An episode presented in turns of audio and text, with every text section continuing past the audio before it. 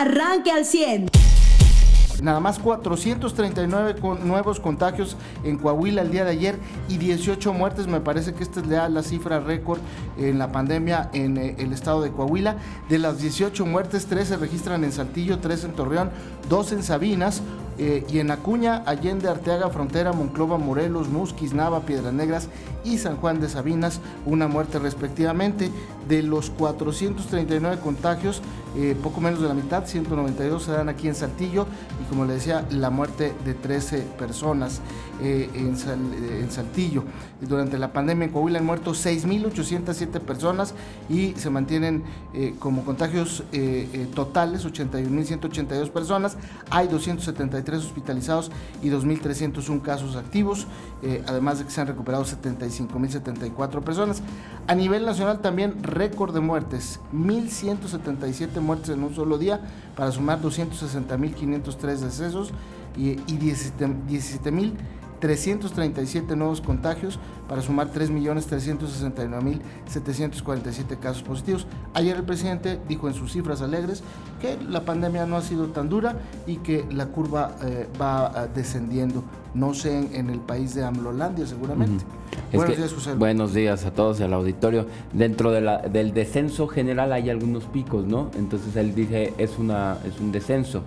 Así es como está dando esta, esta curva. Sí hay que decirlo, ¿eh? el país pasó de tener 268 casos a, un, a 430, y digo, perdón, Coahuila, perdón, y el país pasó de cerca de 11 mil a 17 mil, ¿no? De, tan solo de un día a otro. Esperemos un reajuste y no que estemos eh, cambiando tendencias. Esto en, como quiera que sean en cualquier sí, sí, sí, son, circunstancias es delicado son, son muertes no o sea e, era lo que iba. O sea sea sea un ajuste sea una recalibración, por así decirlo, de nuestra estadística, ¿no? de esta herramienta que nos dieron para que todos sin saber de virología pudiéramos entender que estamos mal eh, que pues, exhibiría una vez más que ha habido un mal manejo Claro, pero, pero, estamos hablando de que son muertos que no se pueden inventar. Al contrario, de México se critica que hay muertes que no se están eh, registrando, ¿no?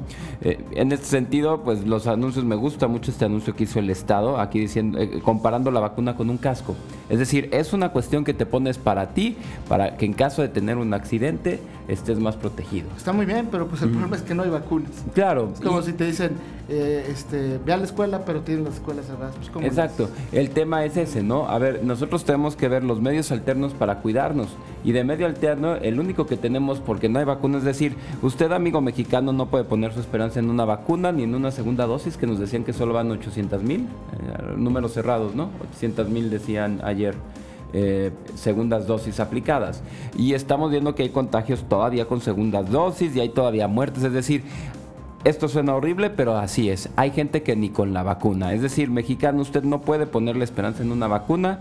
Usted tiene que poner la esperanza en las medidas de protección mecánicas, por así llamarlas, ¿no? Por decirlas que no son un agente, eh, vaya, un fármaco es, ya se la sabe, después de año, eh, ocho meses de esto, voy a sonar tan repetitivo como cualquier otro medio de comunicación. Mantenga su distancia, use el cubrebocas y tenga las medidas de higiene adecuadas. Ya no más son esas tres. Es decir, ya eh, la OMS ha reconocido, ay, la regamos en muchas cosas, eh, como decirlo de los tapetes, decirlo de las superficies. ya, nos hemos, ya nos han explicado los virólogos que es cuestiones de aire, cuestiones de falta de ventilación que alguien te respire muy cerca como cualquier otra enfermedad eh, pulmonar, aunque no sea propiamente una enfermedad que se concentre en los pulmones nada más. Entonces, ni siquiera es que nos estén diciendo eh, tienes que hacer circo, maroma y teatro y encomendarte a tu Dios y al Dios de la cultura antecesora a la tuya para salvarte, ¿no? Son tres medidas muy sencillas que aún sin vacuna debemos, y aún con vacuna, perdón, deberíamos de conservar, ¿no? Y creo que en ese sentido eh, no las estamos tomando. Eh, pero bueno, por otro lado vemos también protocolos en los que están funcionando los eh, tal cual se tenían previstos, ¿no? Como esta escuela de Ramos Arispe. Es decir, una maestra salió positiva, hubo... Pero no cerraron la escuela. Cerraron otra secundaria de Ramos, pero esta no la han cerrado. ¿No era la misma? No es la misma, son ah, dos pues escuelas diferentes. Protocolo. Exactamente. Y, es justo por, por, eso fue nota nacional Claro. Eh, el, director se ha negado, primero se había negado primero la directora a confirmar que había un contacto y segundo a que tenían que cerrar la escuela. Ya finalmente la Secretaría de Educación Pública tomó la decisión, pero eh, después de que ayer se hizo público, pues... Eh, y, se hizo el reporte. Es decir, no, no en todas las escuelas ni en todos los lugares se está aplicando como debería ser. Y es imposible, además, ¿eh? para las propias autoridades. Es tan grande el universo y las autoridades han salido reprobadas en todos los niveles como para pensar que la situación pudiera ser diferente. Pero sí, fueron dos escuelas. Una en Ramos Arispe, que sí fue cerrada de inmediato. Ayer mismo por la mañana ya no abrió, había un cartelón donde se explicaba la situación y me parece eh, muy, muy este, eh, loable que hayan reconocido que hay un contagio y que se tenía que cerrar por eso. Eh, eh, es más, eh, solamente está confirmado un contagio. Pero en el otro caso de la otra escuela, dejan, dejan la observación, ¿no? Que no brote otro caso y vuelven a, operar, ¿no? Y ahí ya cada escuela se determina. Hasta el 15 o 16 de septiembre van a volver a entrar. el caso de la escuela que no se había reportado y que ayer se hizo pues viral en redes sociales fue el de la escuela secundaria Miguel Arispe, Miguel Ramos Arispe. Son 46 alumnos los que eh, están en riesgo de dar a positivo porque la directora de esta escuela secundaria técnica, Josefina Hernández, explicó que sacaron ellos sus propias deducciones después de que la maestra de formación cívica y ética eh, dio positivo a la prueba de antígeno del COVID-19. Eh, el contagio se detectó el martes 31 de agosto y hasta ayer miércoles pues se avisó a las autoridades y hasta ayer miércoles se decidió pues enviar a los alumnos a sus casas a todos, no nada más a los de los grupos que ella le había dado clases. Eh, y en el informe del presidente, pues eh, eh, yo, yo, yo lo, escuché y, lo vi, pues un informe muy raro, este, es como si yo los invitara a mi casa, a Mariano, a Joselo, a Jonathan, al Cherry, a Eva, incluso a, a nuestro director general, y les explicara qué bonita quedó mi casa, ¿no? y les dijera, miren, aquí hice esto, aquí hice el otro, y pues todo el tiempo mis amigos se la pasarían aplaudiéndome, ¿no? Eh, obviamente nadie se va a levantar y me va a decir, oye, señor presidente, ¿y qué pasó con el tema de la delincuencia? Ah, claro, es como cuando nace un bebé, todo el mundo lo ve bonito y te dice que está hermoso, ¿no? Pero... El presidente ayer presumió las remesas de los mexicanos, que debería de dar vergüenza, de verdad, porque la, la cifra récord de remesas no tiene absolutamente nada que ver con un presidente, un gobernador o un alcalde es más. Nada que ver con un buen país. Exactamente. Es más, e, exhibe lo mal que está un país. ¿Por qué? Pues porque los paisanos eh, se ven en la necesidad de mandar más lana a sus familiares porque está más crítica la situación económica. Y aparte es una incongruencia total, me atrevería a darle otros adjetivos que usted sí puede usar fuera del aire a una persona que por un lado critica el colonialismo y por otro lado ve como un logro la, la extracción de capital de otro país para mandarlo al suyo no puede ser tan incongruente y, no puede la gente que la eso y aplaudirle. ilegales. Sí, claro, o sea, exacto. Sí, sí, sí. todo el contexto. Voy a aplaudir la migración en su mayoría ilegal que va y extrae presupuesto de otro país digo, recursos de otro país y los manda a México y por otro lado critico a la corona. Y todavía hay gente, o sea, yo no entiendo, eh, tienes que aceptar que tienes alguna especie de, daño cerebral para ir a aplaudirle eso al presidente, esa incongruencia, o decir, la cabeza no me da para entender lo que está pasando y lo que estoy aplaudiendo, o sea, hay gente así de, tonta.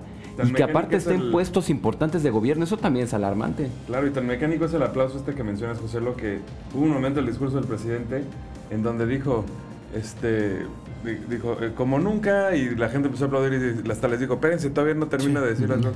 O sea, tan aplauden, tan aplauden sin escuchar, ajá, tan aplauden sin escuchar que de repente el presidente dijo, espérense, ahorita no me, no me estén lamiendo las botas. O sea, todavía no termino de decir las cosas. Dejen terminar de que, pisar que, que, para el presidente pues fue un informe que lo resumió en tengan para que aprendan. Imagínate nada más en dónde cree que está él.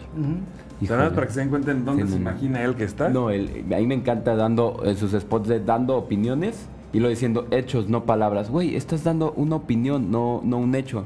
Hay un... Yo, centrándome en el informe, eh, lo que vi y escuché, el presidente ayer presumió la inversión privada en México, tampoco tiene nada que ver absolutamente con su gestión. Por el contrario, se ha ido mucha inversión extranjera desde que llegó el presidente. Eh, y la que ha llegado ha tomado la decisión no por el presidente, insisto, porque ha hecho negociaciones con los gobernadores, quienes, hay que decirlos, les, o sea, les eh, perdonan impuestos, les consiguen terrenos en el afán de generar nuevos empleos. El presidente también ayer iba de un, de un lado a otro. Eh, de repente decía, construimos una carretera en Guerrero y luego regresaba y decía, y además en la pandemia eh, eh, eh, reconvertimos tantos hospitales y luego de la pandemia se iba 30 segundos al tema de la cultura y ya no volvía a la cultura.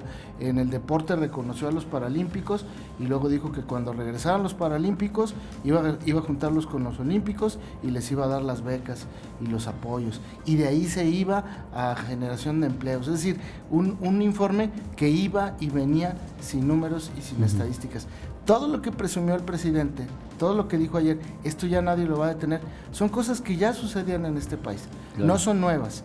Eh, él habló de que ya no había corrupción en el gobierno federal y ayer le dábamos cuenta de los 17 mil millones de pesos que, no, que eh, eh, les hicieron observaciones porque compraron cubrebocas, un cubrebocas lo compraron en 300 pesos.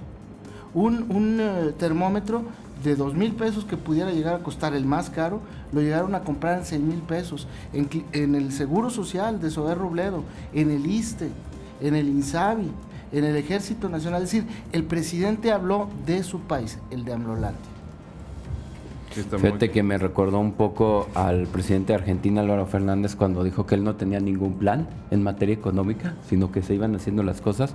También él no tiene un plan en, eh, no dijo qué vamos a hacer para el siguiente año, no dijo eh, qué se aspira, qué se va a alcanzar, cómo se va a mantener. O sea, si, si tú tienes un logro normalmente, y usted lo puede ver en cualquier político, tiene un gran logro que presume, te dice qué va a hacer para, cómo lo consiguió y qué va a hacer para conseguirlo.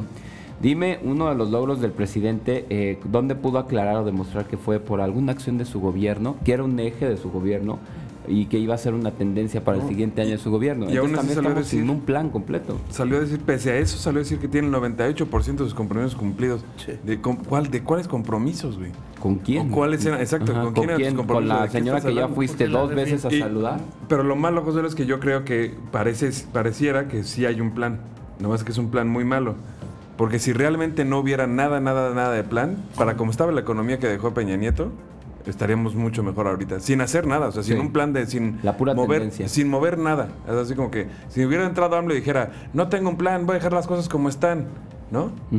El país estaría mucho mejor de lo que está ahorita. La economía actualmente, como la recibió, está en un 94%, o sea, del 100% que recibió el presidente. Tuvimos una disminución de un 2% el primer año, una de un, 8% eh, el segundo año, y después el, el repunte de una inflación que es natural, es decir, cuando hay una inflación es porque la gente por una u otra razón deja de gastar el dinero, al año siguiente o después de un periodo la gente deja de, de temer, vuelve a invertir, vuelve a gastar o lo que sea, y subió nada más un 5%.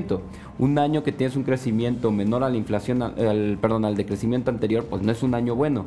El país ha decrecido del que lo recibió un 5.6% aproximadamente. Ayer este, ¿cómo se apellida Carlos Mariano, el del eh, centro, el Consejo Empresarial Mexicano? Ah, que empezó siendo aliado del presidente y, después se pelearon y el presidente lo, pues lo, literalmente lo, descalificó. Eh, pues hablaba de este tema que hablas tú, José. El presidente no habló. Carlos Salazar. Carlos Salazar. El presidente no habló de que no hubo crecimiento este, en este país. Eh, se dijo el presidente y dijo: eh, tenemos la confianza en que vamos a crecer al 6% en tu país, presidente. En un país como el nuestro, difícilmente va a haber un crecimiento que supere el 1, el 2, el 3% anual, ¿eh?